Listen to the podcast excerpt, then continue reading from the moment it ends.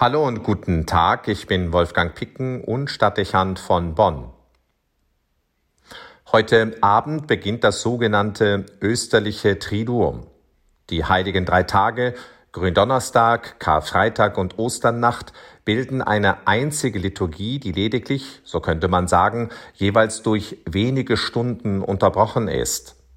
Man geht heute und morgen ohne Segen auseinander und knüpft mit der nächsten Feier an der Stimmung der vorherigen an. Die Gottesdienste zeichnen damit das Geschehen vom letzten Abendmahl über den Kreuzestod bis zur Osternacht und seiner Auferstehung nach und nehmen die Mitfeiernden in die Situationen, Stimmungen und Gefühlslagen dieser Tage von damals in Jerusalem mit.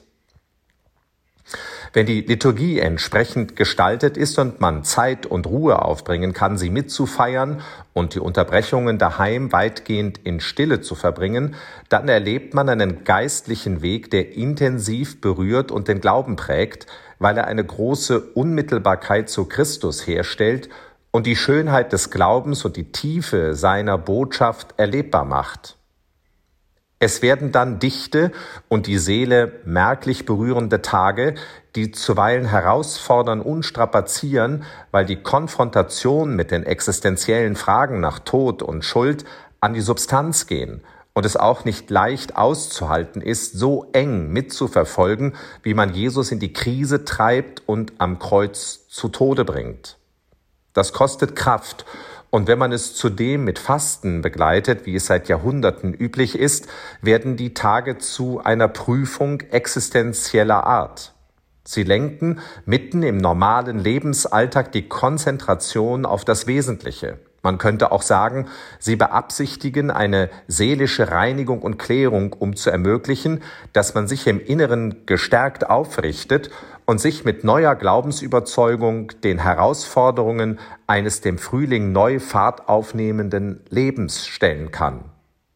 Am Ende ist Auferstehen das Ziel, nicht nur als Ausblick auf die Wirklichkeit, die wir nach unserem Tod erwarten, sondern als reale Erfahrung am Ende der Osternacht. Aufstehen und lebendig werden mit neuem Glauben, starker Hoffnung und pulsierender Liebe.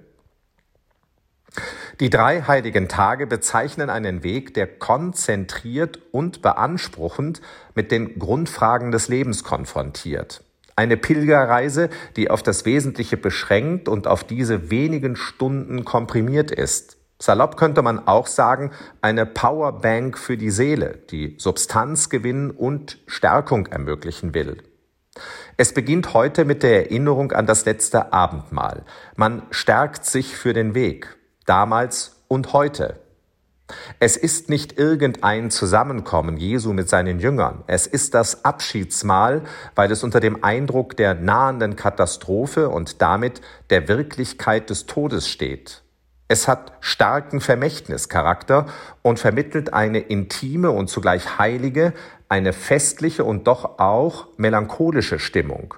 Man erlebt einen Christus, der in Todesahnung steht und der dennoch mit der Fußwaschung und dem Mahl von sich selbst wegsieht und sich seinen Jüngern und damit jedem zuwendet, der ihn in diesen Tagen begleiten wird.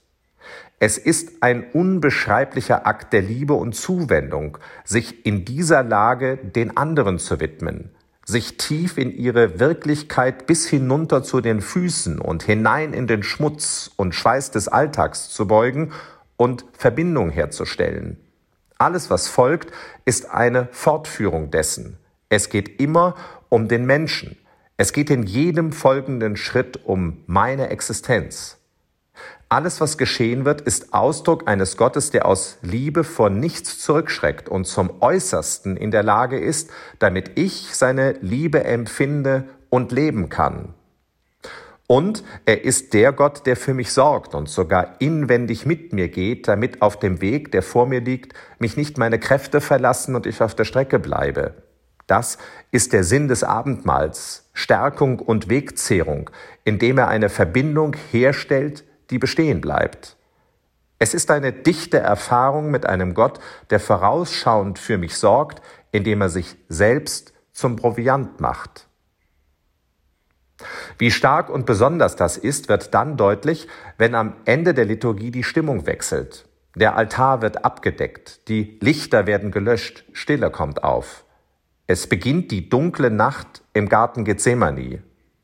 Das verzweifelte Gebet des Herrn, der, der Verhaftung vorausgehend, Leid und Tod, die auf ihn zukommen. Unmittelbar nach dem Mahl beginnt die Passion, die Jesus brutal in die Krise treiben wird und er weiß das.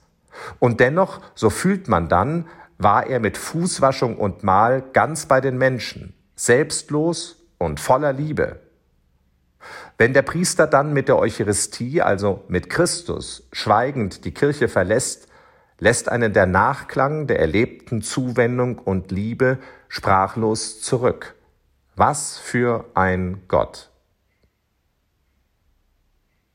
Wolfgang Picken für den Podcast Spitzen aus Kirche und Politik.